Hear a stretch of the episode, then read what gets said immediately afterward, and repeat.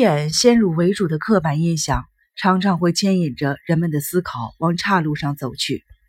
举例来说，在自杀跟殉情的多发地点，如果发现了一具被谋杀的尸体，可能会不小心当成自杀案件来处理。又好比，如果有人在交通事故频传的地段驾车自杀，则极有可能被当成普通的意外来善后。四处树敌的政治家被暗杀，通常直接被归咎于政治立场令他暴露于危险之中，反而忽略了他本身潜在的私人因素。宗子去年定制的新套装离奇的消失，尸体却只披了件睡衣。石子被部下无意间的牢骚，总比裸体来的好呀！刺激了大脑，思考神经瞬间的活跃了起来。仙台福岛之间的车行时间约两个小时，道路上有积雪的话，可能就得多花点时间。二月二日，立山说他搭仙台十一点十一分发车的特快车。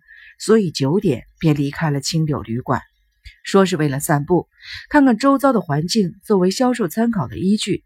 所以无论在何处，都比发车的时间早一到两个小时离开旅馆。立山九点走出仙台的旅馆后，如果到仙台附近某处取回前天他夜里停的车，接着展开一连串的行动的话，事情又会如何发展呢？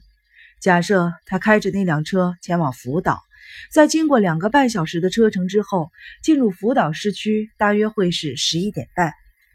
保守估计，顶多花三个小时。中午十二点也到了。仙台十一点十一分发的山线特快车抵达福岛的时刻是十二点零九分。立山十二点半时出现在福岛市内海产贸易公司山下喜事先生的面前。把从仙台开来的那部车随意的停在某处，再徒步走去拜访山下先生，然后装着一脸刚刚搭乘特快车来的模样。立山成功的卖出了一辆修旅车给海产贸易商。这次的洽谈历经了两个钟头，出店门大约是下午两点半，紧接着便到市中心闲逛，最后拜访的老客户是伊东电机公司，四点离开。当时天气已经全暗了。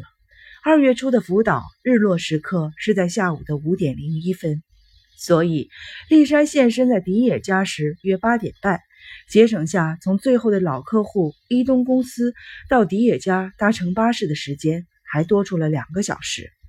这段时间里，立山究竟做了些什么呢？石子以此推论出，立山之所以要借宿迪野家。为的就是将福岛作为中继站，他依着迪野妻子的邀约，就这么待了下来，也不是非住在人家家里不可。其实到市内随便找家旅馆住也行，只不过难得来福岛，却没有到朋友迪野家露个脸，实在是太不自然了，所以专程绕过去瞧瞧。谈天中，他对迪野夫妇强调自己出差到四日才回东京。不过，接下来的变化可能超出了立山的预期。迪野得知立山出差后，主意马上打到了一个人看家的宗子身上，趁这个机会前往东京会会这位一直暗恋着的女人。这一时间乱了侦查方向，恰巧是对立山有利的。不过，事实证明，当迪野三日闯入了被害人家中时，宗子已经不在了。这点反倒有助于推断立山的犯罪手法。立山在前往迪野家前多出来的两个小时的空档，无论他想要采取什么行动，在时间上都绰绰有余吧。他从仙台开来的车子就藏在福岛市附近不容易引人注意的地方，而把车停在被大雪淹没的农家小路，或者是人烟罕至的空地上，还挺安全的。想找个露天停车场暂时停车的话，则随处都是。立山只需花点时间走到藏车处取车就好了。如果他能有两个小时的空白时间，又有车开，要运什么东西前往福岛更南边的地方，简直是轻而易举。不过，既然推论至此，就不能不把来回福岛的交通时间计算进去，只能到开车单程差不多一个小时可以到达的地方。大约只能开到郡山市附近，同样的，把车藏在不容易被人发现的旷野，再到郡山车站搭乘火车回福岛。根据火车时刻表，郡山发往南面的特快车十八点四十一分出发，十九点二十一分可抵达福岛。他来得及在八点半左右出现在迪野家门口。隔天三日早晨，与准备到公司上班的迪野一起八点多出了家门。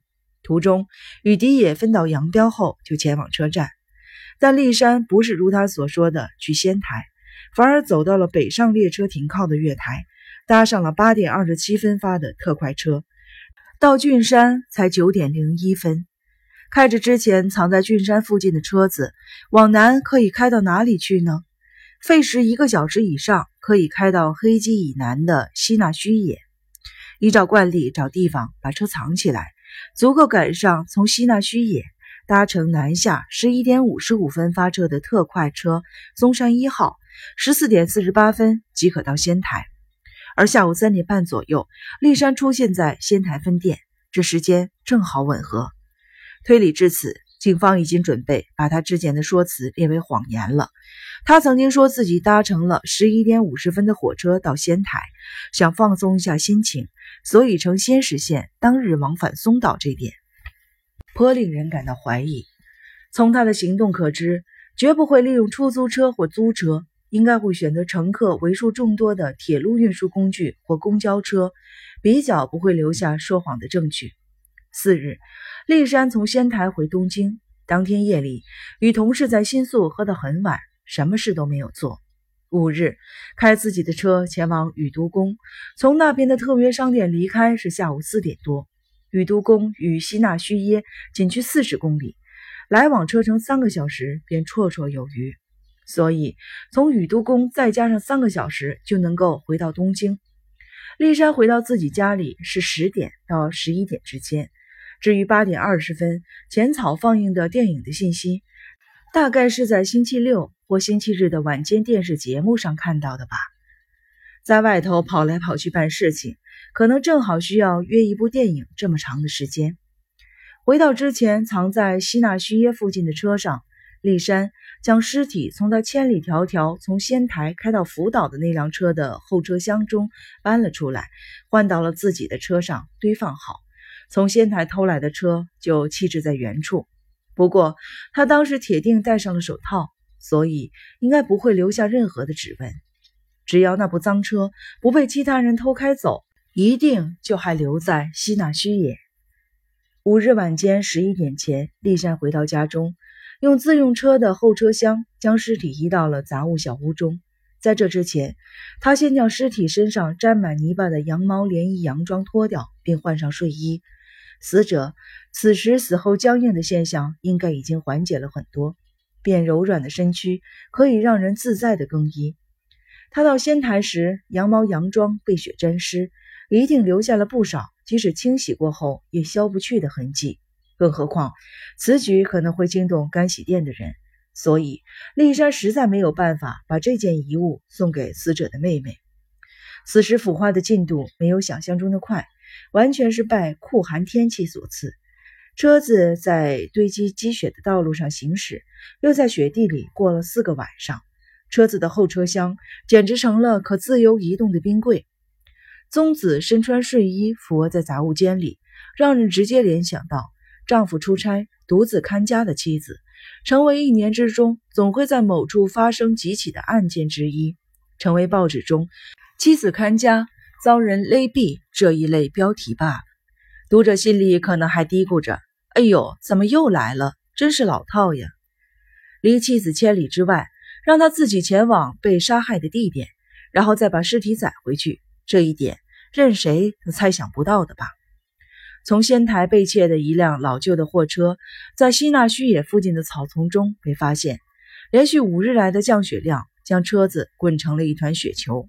这是二月一日在仙台市中心路边被偷走的暂停车辆，车里找不到立山的指纹，但卡车后方货架上有物体拖拉过的痕迹。立山，你二十九日晚上从山形县的天童温泉旅馆打电话回家时，其中一小段对话被总机小姐不小心听到了。你要你老婆二月一日到仙台，对不对？石子试探着丽山，这是减调单位的问话伎俩。之后再以西南虚野发现的小货车攻陷他最后的防卫堡垒。我很好奇，你千里迢迢的把老婆从东京叫来仙台，到底是存的什么心？我跟他说有件很重要的事情，要他在一日过来仙台找我。开了话头后，立山便一五一十的全盘供出，泣不成声。我赌自行车竞赛和赛马，把公司公款全输光了，所以一时三刻也无法马上回到东京。想跟他商量紧急对策，我指定他只能搭乘某个特定时刻抵达仙台的班次。上野车站十五点发的特快车云雀九号，到仙台车站是十八点五十八分。我五点半左右偷了一辆停在路边的小货卡，开着它到车站前等着。宗子上车后就骗他。我跟他说：“我们这就去旅馆，走国道，在南边的明曲市前进，而后转进了西侧的省道，进入山区。一进到山路地带，就全是乡间小路了。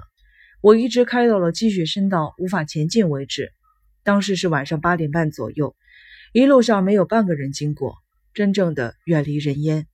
我对宗子坦诚自己欠下了巨额债务，无力偿还。”要是坐牢的话，将来啰里吧嗦的麻烦事一堆，不如就在这里，我们夫妻俩一块殉情吧。